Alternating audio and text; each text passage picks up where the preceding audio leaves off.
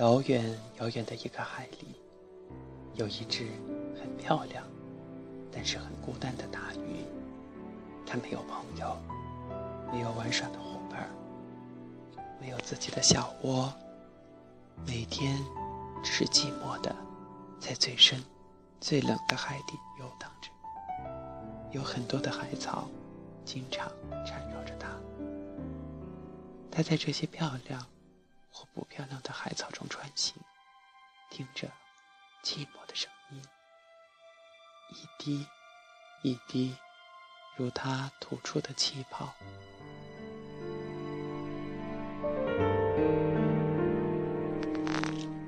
有一天，他终于厌倦了这种冰冷和缠绕了。他向上游去，感到水的温度变暖了，但是心底。仍是寂寞的声音。当他把头探出水面时，看到了温暖的太阳、明媚的世界、柔柔的海风，还有，还有，近处一朵浪花上坐着一条红色的小鱼，小鱼稳稳地坐在上面，随着浪花来来回回，仿佛。坐摇篮一样，好开心的样子。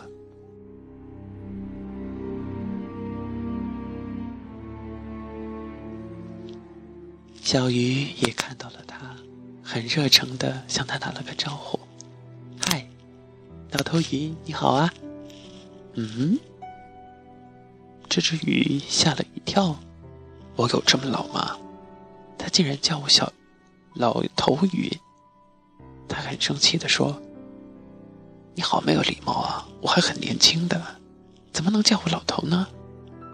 小鱼委屈的哦了一声，假装清楚了的样子，就重新打招呼说：“你好啊，老爷爷鱼。”他气得怯怯的咬了几下自己的牙齿。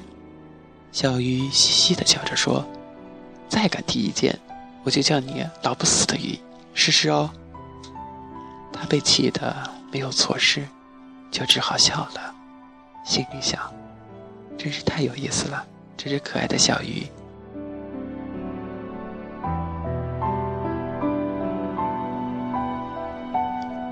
小鱼顺手拿出了一个铁丝编成的空圈舀了一些海水，做成了一个水晶，然后递给他，一撇嘴说。自己看看吧，好寂寞，好老的样子嘞。他自己看了看，吓了好一大跳，的确是一个寂寞的、憔悴的面容。小鱼把镜子收回去，说：“你一定是经常待在下面的缘故了，要记得经常上来晒晒太阳，像我这个样子。关于晒太阳，我是非常有经验的。”哪里不懂就来问我好了。这可真新颖啊，没听说过晒太阳还有什么说法的。他想着，于是就说：“那你说说吧。”小鱼笑了。他说：“其实很简单呀，就是当有太阳的时候，你就出来开始晒喽。”大鱼笑了。这个充满了阳光味道的小鱼，真的挺有趣儿的。这样子，大鱼和小鱼成了朋友。他们经常斗斗嘴，聊聊天儿。大鱼来海面的时光越来越多，越来越长。时光长了以后，他们就成了很好很好的朋友。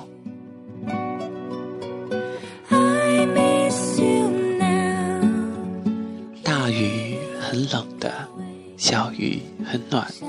大鱼是硬的，小鱼是软的。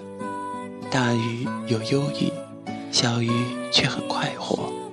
大鱼是粗鲁的，小鱼儿很温柔。大鱼表现得平稳，小鱼却显得淘气。这只是他们的表示，其实大鱼也会暖，小鱼也会冷。大鱼。会有快活的时候，小鱼也会有小忧郁。大鱼偶尔淘气，小鱼也会显示出平稳，大鱼也会温柔，但小鱼却永远不会粗鲁。这两只很不同的鱼在一起会怎么样呢？当然是经常吵架。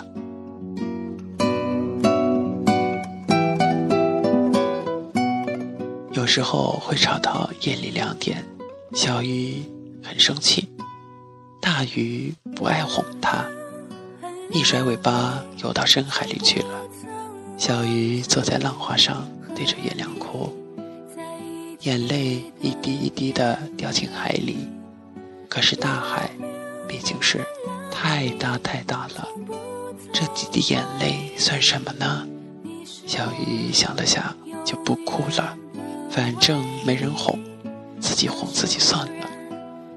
于是小鱼就自己坐在那里，看着星星的大眼睛，对自己说：“小鱼，小鱼，别生气，我来哄哄你。惹你不生，惹你生气是我不对，以后不再发脾气，真的对不起。以后一定好好的爱惜你。”说着说着，他自己就笑了。脸上还挂着泪光呢。其实，大鱼并没有那么狠心，他没有走远，只是在远处静静地看着小鱼呢。看到他自己哄自己，突然觉得自己有些不好意思，再过去。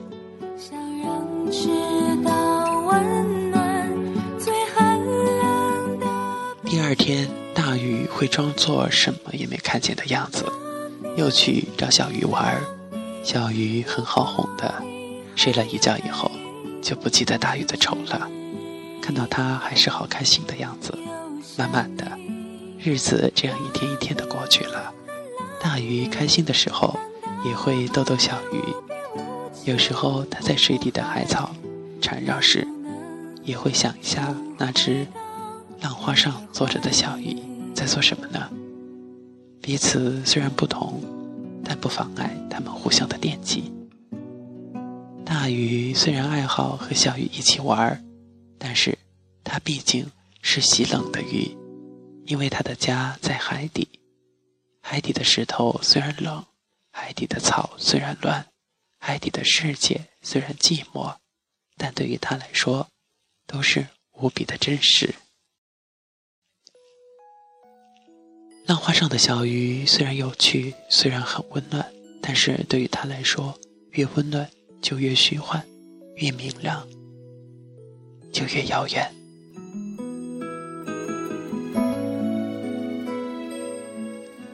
海里的任何鱼都不能为对方转变自己的属性的，不是不想转变，是不能转变。无论暖的变冷，还是冷的变暖。无论海上的到海下，还是海下的到海上定居，都只能是一种结局，因为无法适应而死去。大鱼来的多了，他已经感到不舒畅了，他的鱼鳞在脱落，防卫的外衣在变软，这对他来说是恐惧的现象。最后一次，他告诉小鱼，他不能再来看他了。浪花上的小鱼点点头，很乖，不吵不闹，因为他心里都知道。因为我怕失去你，因为我怕失去。这是他们最后一次一起晒太阳了。海面上微风轻轻地吹着，大鱼的皮肤感觉到痛了，但小鱼心里。更疼，更痛。小鱼的眼泪有一滴滴的掉进了海里。他看着大鱼说：“大鱼，我好想和你再吵一架，然后记得你坏坏的样子，就不用想你的好了，也就不会很想很想你了。”大鱼看着小鱼，慢慢的说：“你是我最讨厌、最讨厌、最讨厌、最讨厌的小家伙了。”然后。他慢慢的把自己沉了下去，闭上眼睛，一片黑色，没有小鱼的声音了，只有海风的咆哮隐隐的传来。我爱上了你，就注定离不开。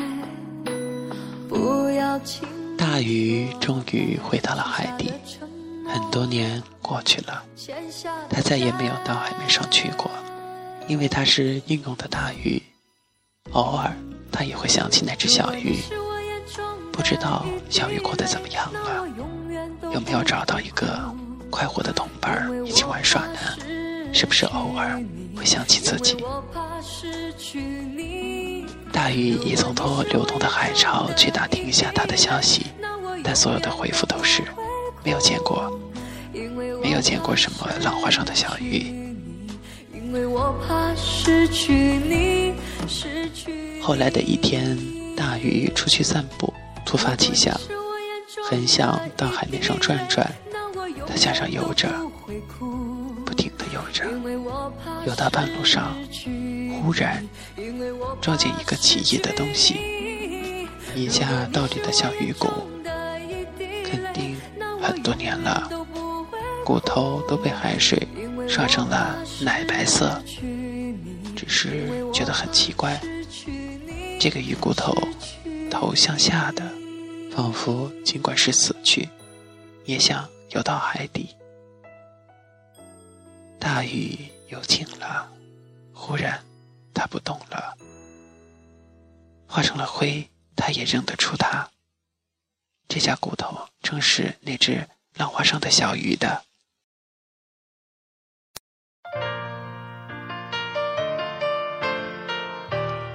原来小鱼来找他了，但是小鱼太小了，他还不能适应这种。海底深度的寒冷，但是小鱼却依然保持着他心里的愿望，给这海洋一个倒立的身影，给这海洋一个有到底的决心，也给了这颗海洋一颗爱着的心。